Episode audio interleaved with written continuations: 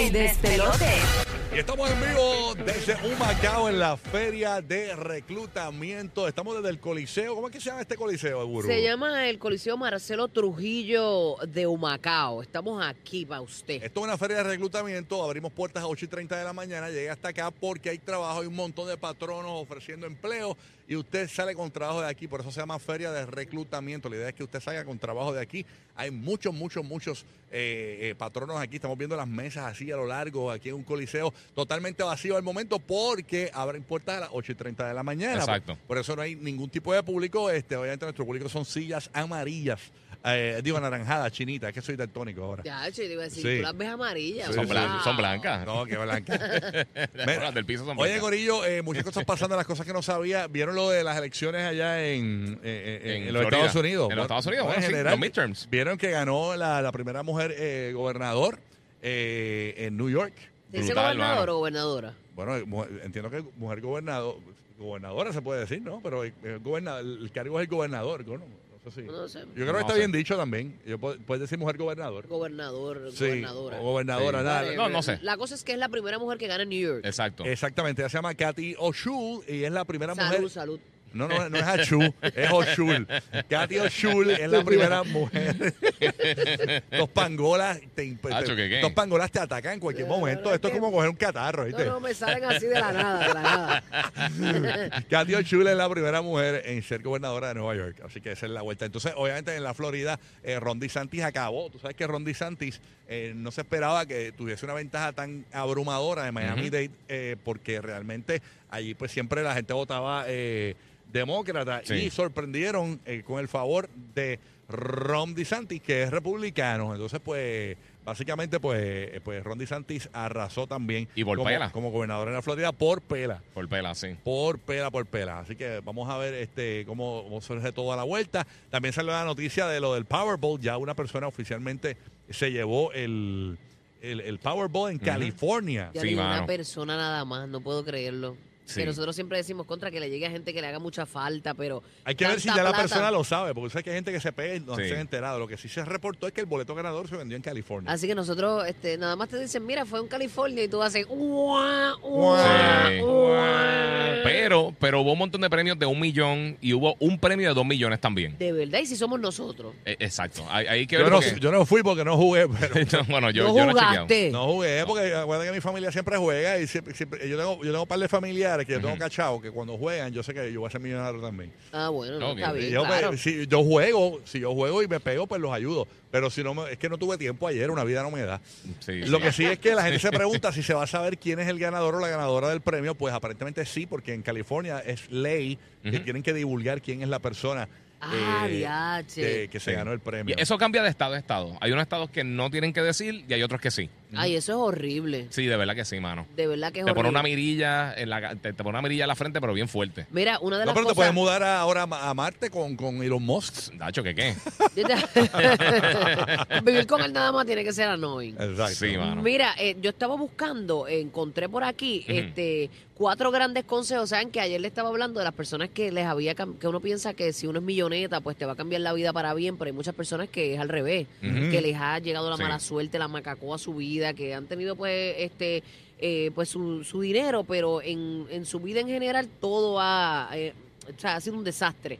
Hay cuatro grandes consejos para cuidar la fortuna de un premio de lotería. Que, ¿Cómo es eso? que ¿Cómo es dicen eso? acá. Dicen que lo primero que tienes que hacer es eh, tener un plan. Ajá. Tienes que tener un plan. Sí. Me imagino que el plan es comparar los choppers de los supermercados y buscar dónde están las salchichas más baratas. los huevos, los huevos que están bien caros. Mira, yo, el- la hermana, la hermana, la hermana de un pana se pegó una vez este, fuera de Puerto Rico eh, con un premio millonario. Ujú. Y ella dijo que cuando, que cuando tú llegas allí a reclamar tu premio, a buscarlo, eh, tienes un sinnúmero de gente que te, te caen encima, empiezan a hablarte de inversiones, de meter Sí. tu dinero aquí, esto y lo otro, y que, que te vuelves como loco, que tú tienes que, no debes ir solo y que tienes que tener como que ya un plan. Y aquí, Oye, pero que te vuelvas loco cuando vas a reclamar un premio tampoco es como que muy saludable mentalmente. No, No, pero eh. acuérdate que mucha gente va al lado, mete aquí, invierte acá, tú Sí, sabes, eso y tú eres un primer millonario, Eso así es como que... cuando uno va a un país y, y- y le- y atacan al turista, tú sabes. Sí. Ay, bendito, que pasa mucho. Dice que, que mejor dones que no prestes.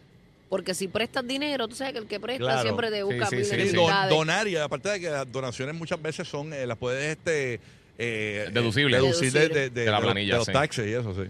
Eh, dice que inviertas en crear recuerdos. Hay mucha gente que pues se va mucho por lo material y no visita países, no descubre nuevas cosas. Nueva experiencia. Ajá. Y dicen que te que Por eso yo llené el tanque en- para venir para aquí, para, para Macao, para, para guardar este recuerdo bien bonito. No, está en Sí, la, la ciudad gris siempre se Llené el tanque de yo voy a, vivir- voy, a, voy a crear un recuerdo. Voy para el Coliseo de Macao. El, el ser humano es recuerdos.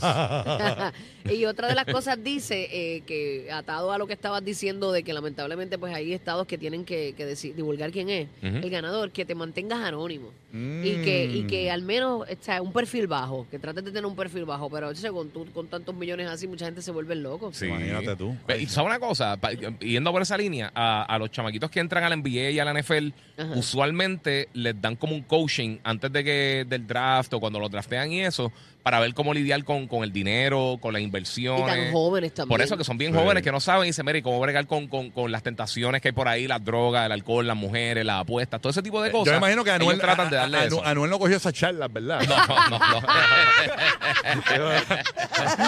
Ay, señor. Bueno, Guía, tiene una información por ahí que no- no- nos diste un preview fuera del aire. Bien rara. Eh, es rara. ¿De qué se trata? Mira, esto salió, tú sabes que, que ahí este, están las barras estas de, de- de café, como, como, como los coffee shops. Yes. Están ahora los dispensarios en sitios como en, como en Amsterdam. Están los, los, los coffee shops estos que venden también cannabis. Sí, ese que tipo te, de das cosas. tu, que te das tu leñito y te comes algo y tu Exacto y la cosa. Chévere, bien chuchín. Pues hay algo bien raro eh, que es totalmente ilegal, pero como quiera existe, y es un cocaine bar en Bolivia. Espérate, una, barra de cocaína. Una barra de cocaína. Como si fuese una barra de esta nutritiva. Sí, esa- no, no, no, no, no, no, un local, un local, una- un local como tal. Ah, no, ah, no, ah, no, ah, no, no, es un nutricocaine. No, no, no, no. Ah, es, una- un bar de cocaína. Es como si fuese. ¿Sabes qué yo pensaba que era? Cuando ah. yo dijo un, bar, un cocaine bar, yo pensaba que era una barra como la nutritiva. Esas de grano. Y como un níquel, ¿no?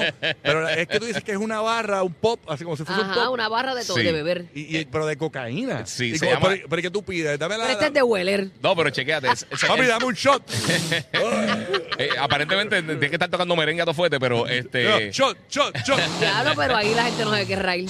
Nunca, nunca.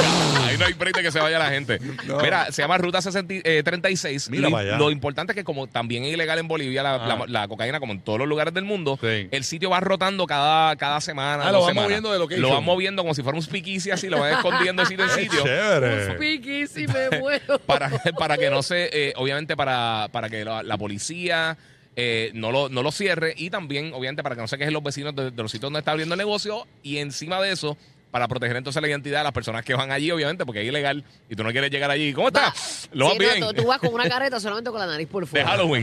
vas, de- que te conozca, te conozca por la vas nariz. con Vanilla Sky. Tú sabes que eh, yo tengo un parita mío que es bien emprendedor y él, Ajá. y él tiene un punto de droga y él quiere poner a su punto de droga. Wow, qué emprendedor. Sí, eh, Periquito Sport Bar. Pues mira, esa es una buena idea para él. Por eso fueron rechazados en el Polo Norte. Mm, no daremos las razones. Rocky, Burbu y Giga, el despelote.